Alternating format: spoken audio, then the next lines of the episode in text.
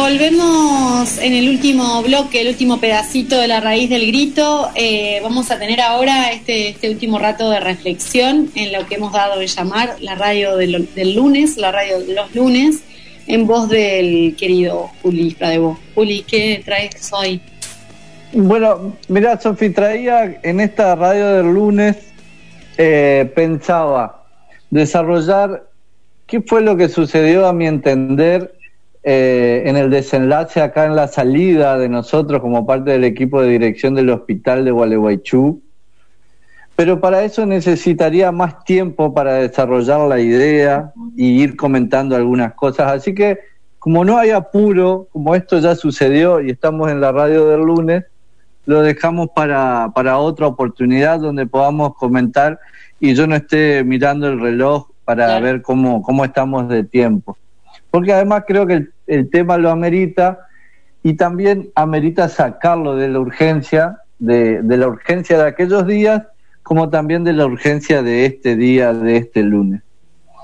las palabras de lo que nos comentaba Lucía realmente me, dejaron, me, sacudieron. Es mucho el nivel de, de hijaputez, digamos, el nivel de violencia por parte de una institución tan importante para el acceso a la justicia como es el Ministerio Público Fiscal.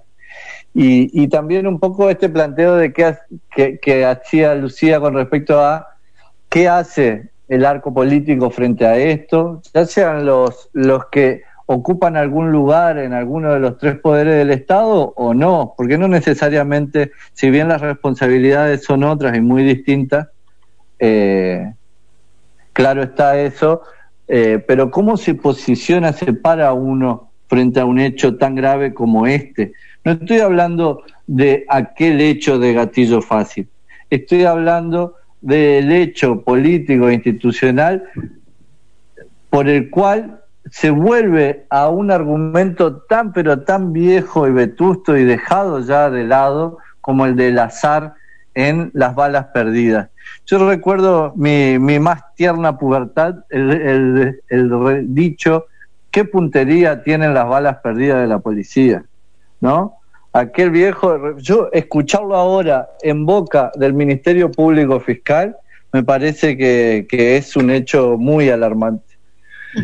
Bueno, y, y, y algo de esto se junta con, con lo que planteaba, con lo que pensaba en torno a lo del hospital en sí o a la situación política de la cuestión sanitaria, que tiene que ver también con, con que la política no necesita sacrificios.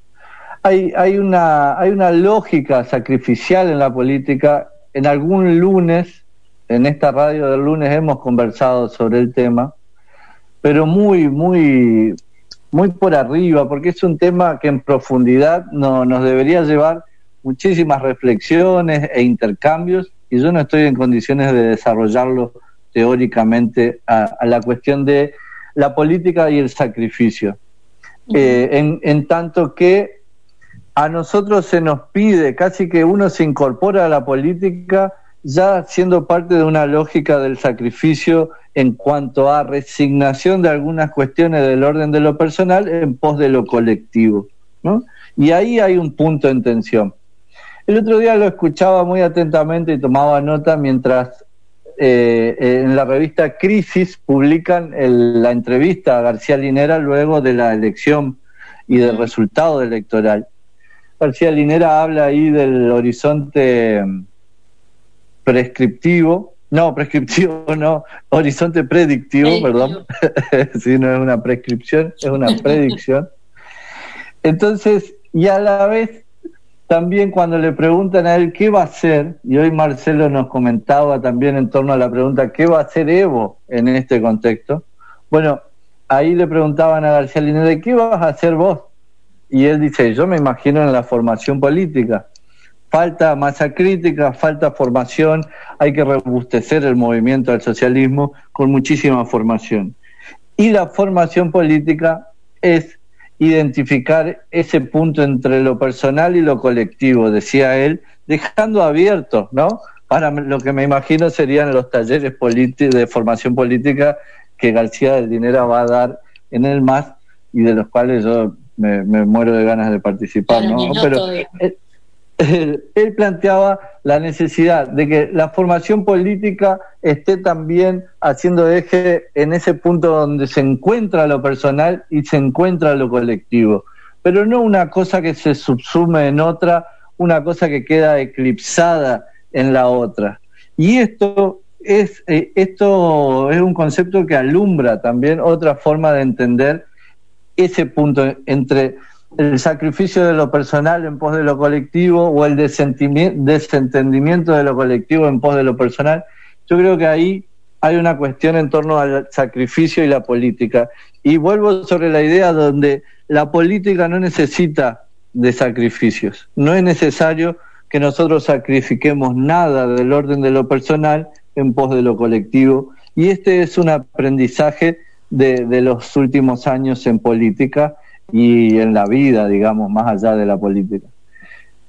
Pero además, e, el sacrificio está identificado con aquel relato épico eh, previo a la caída del muro de Berlín, previo a las derrotas sufridas en el, genocidio latinoamericano a manos de las Fuerzas Armadas y orquestadas por Estados Unidos a través de Henry Kissinger. Pero quiero decir, ese relato épico de lo heroico, ¿no? De los mártires, de, de, esos sacrificios que tenían sentido en aquella, si querés, guerra popular y prolongada, donde todos y cada uno de los sacrificios en algún lugar hacían sentido eh, y eran, eran parte de los héroes y mártires de un pueblo en lucha. Bueno, de ese sacrificio también hablo, cuando digo no es necesario, la política no necesita esos tipos de sacrificios. No estoy diciendo que no necesite épica, que no necesite un relato más allá de lo que nos propone el posmodernismo como filosofía de las situaciones eh, y de los acontecimientos. Esto, esa sería otra discusión ya. Pero estoy hablando de esa concepción militante donde hay una necesidad de un sacrificio o una explicación política del sacrificio. Bueno, estoy diciendo que no hace falta eso.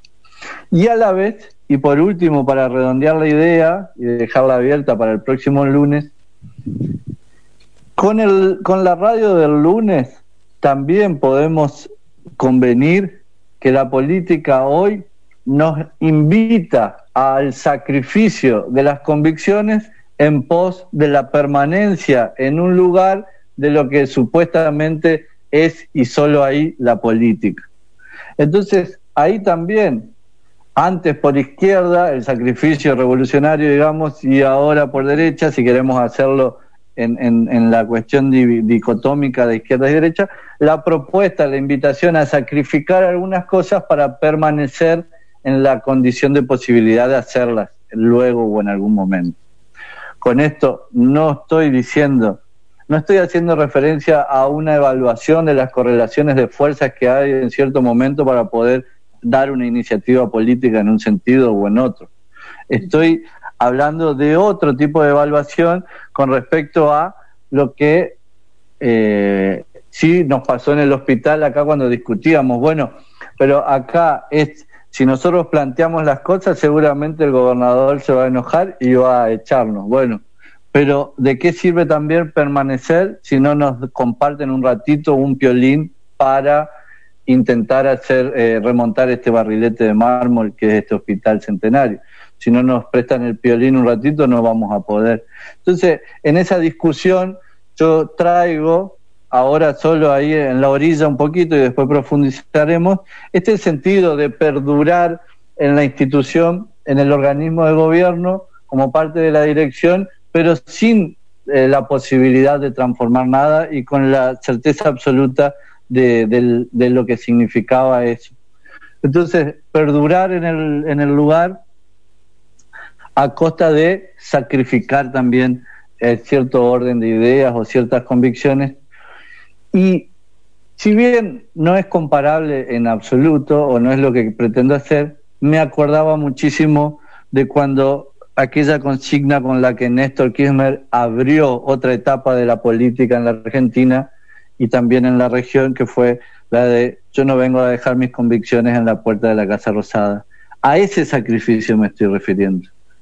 A ese sacrificio. No sacrificar las convicciones en la puerta del organismo público al cual uno accede o ingresa por, por un recorrido en la política. E, en ese punto es que digo, bueno, vayamos conversando en los próximos lunes y con las próximas radios del lunes, que siempre es más fácil hacerlo entonces desde con la radio del lunes que, que antes, ¿no? Antes de que sucedan las cosas.